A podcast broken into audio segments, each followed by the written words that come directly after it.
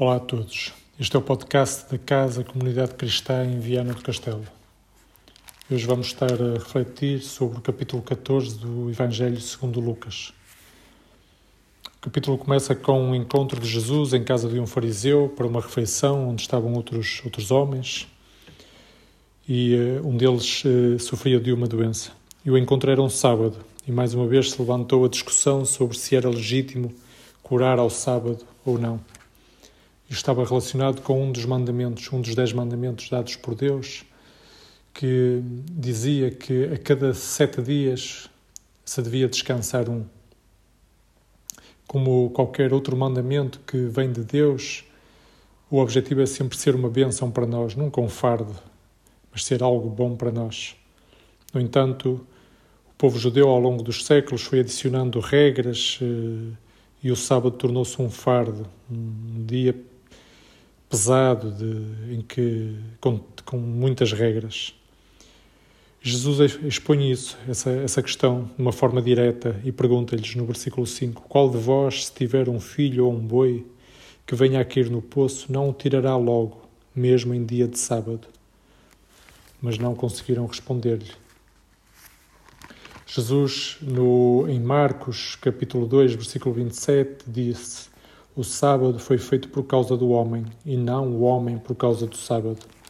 O sábado foi feito para ser uma bênção para nós e não ao contrário, não para o homem ser escravo do sábado. Mas era assim que se tinha tornado. O que mais me impressiona aqui é o versículo 6, em que eles não conseguiram responder. Eles não admitiram que estavam errados. Era, era evidente uh, da forma como Jesus tinha colocado o problema que Jesus estava certo e eles estavam errados. Mas eles não aceitaram ser corrigidos. Não admitiram que estavam errados. O orgulho era muito. Então coloca-se a questão: e nós? Aceitamos nós ser corrigidos por Deus quando Ele nos mostra que estamos errados, seja através da Sua palavra, do Seu Espírito, de outras pessoas? O capítulo continua com Jesus a contar uma parábola em que mostra de forma clara o orgulho que ia no coração daquelas, daquelas pessoas.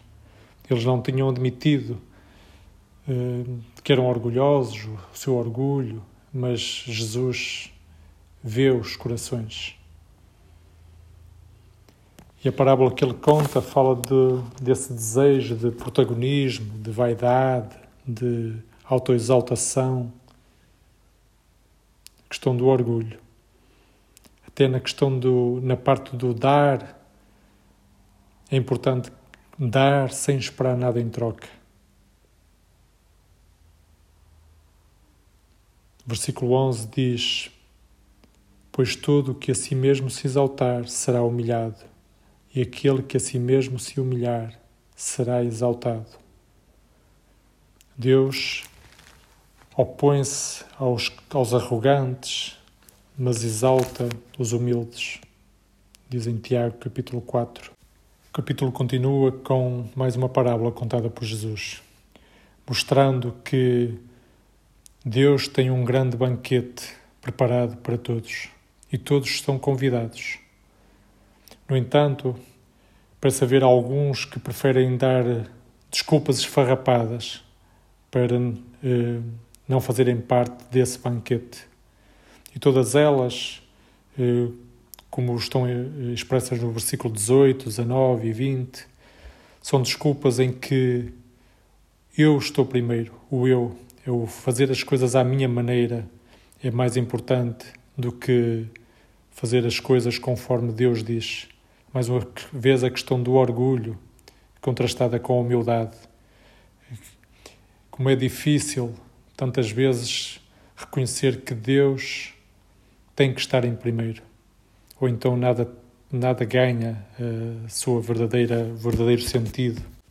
Então mais uma vez atenção ao orgulho, porque o orgulho impede de experienciar o maravilhoso banquete que Deus tem para nós. O amor de Deus é enorme. Há lugar para todos no banquete de Deus. Não importa o cadastro, o, o passado, como o versículo 21 mostra, mesmo aqueles mais desprezados pela sociedade têm lugar no banquete de Deus. E ainda há lugares.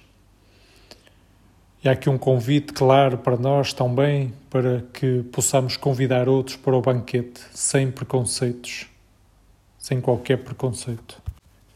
O versículo 23 foi usado no passado por instituições religiosas para coisas terríveis, para conversões forçadas, para atos violentos, mas obviamente não é esse o sentido. O sentido é que possamos fazer tudo o que pudermos com amor para que outros venham até ao banquete, provem do banquete de Deus.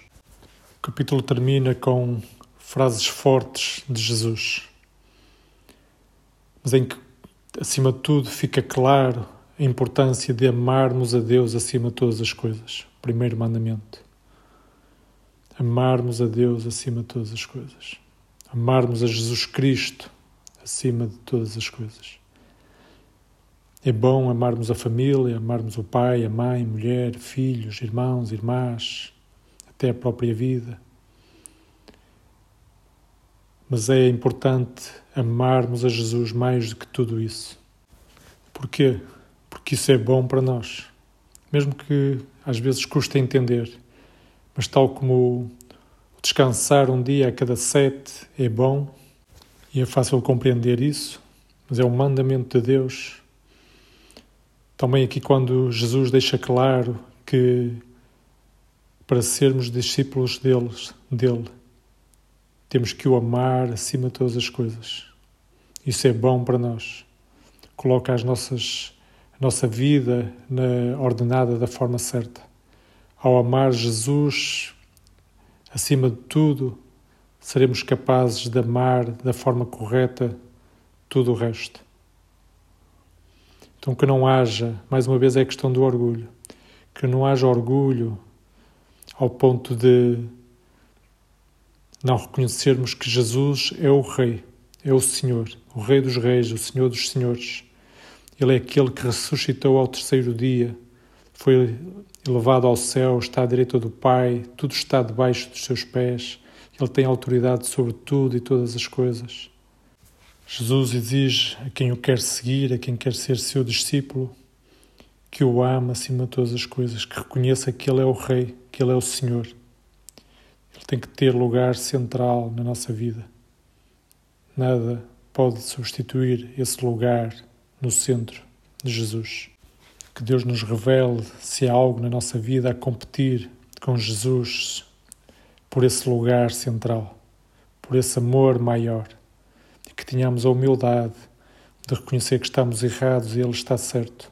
Que nos possamos arrepender, pedir perdão e caminhar em completa dedicação ao nosso Rei, Jesus Cristo, em plena lealdade ele é o Rei, nós somos os servos. Jesus na cruz venceu Satanás, venceu a morte. Não há nada mais poderoso, mais forte que Jesus Cristo.